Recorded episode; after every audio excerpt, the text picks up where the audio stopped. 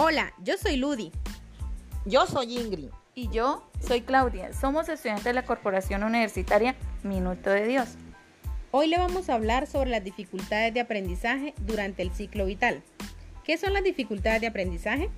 Hace referencia a un grupo heterogéneo de alteraciones que se manifiestan en dificultades en la adquisición y uso de habilidades de escucha, habla, lectura, escritura, razonamiento, o habilidades matemáticas. Estas alteraciones son debido a disfunciones del sistema nervioso central y pueden tener lugar a lo largo de todo el ciclo vital.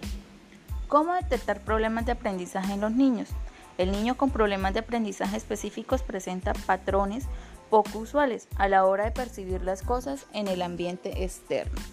Dificultad para entender y seguir tareas e instrucciones Problemas para recordar lo que alguien le acaba de decir.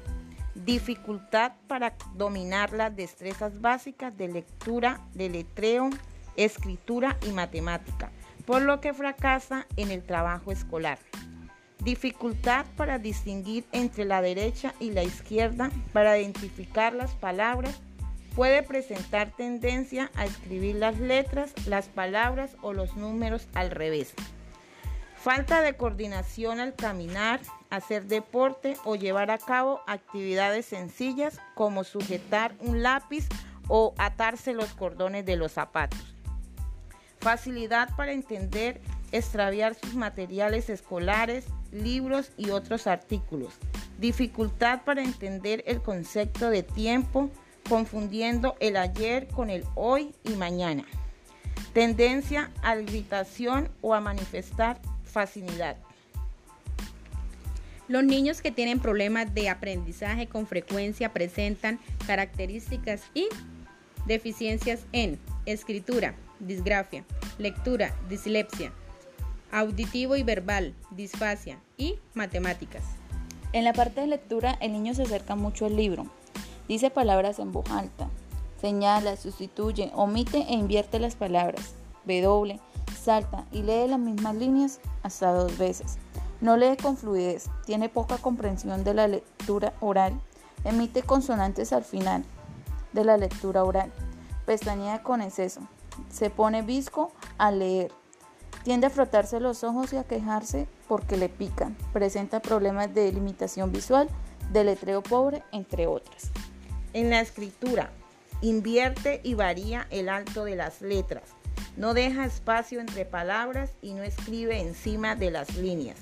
Coge el lápiz con torpeza y no tiene definido si es diestro o zurdo. Mueve y coloca el papel de manera incorrecta. Trata de escribir con el dedo. Tiene un pensamiento poco organizado y una postura pobre. Audio y verbal. El niño presenta apatía, resfriado, alergia y asma con frecuencia pronuncia mal las palabras, respira por la boca, se queja de problemas del oído, se siente mareado, se queda en blanco cuando se le habla, habla alto, depende de otros visualmente y observa al maestro de cerca. No puede seguir más de una instrucción a la vez, pone la tele y la radio con volumen muy alto.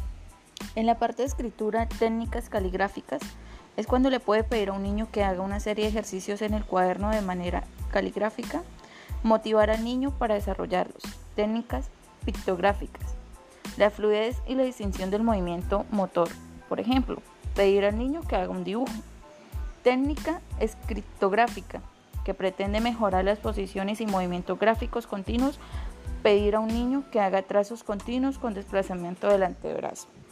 En la escritura encontramos lectura, estrategias, auditiva y verbal y las matemáticas. Lectura, apoyo emocional y social, comprensión de la naturaleza, no compararle con otros niños, desarrollar su autoestima, tener paciencia, motivación, actitud.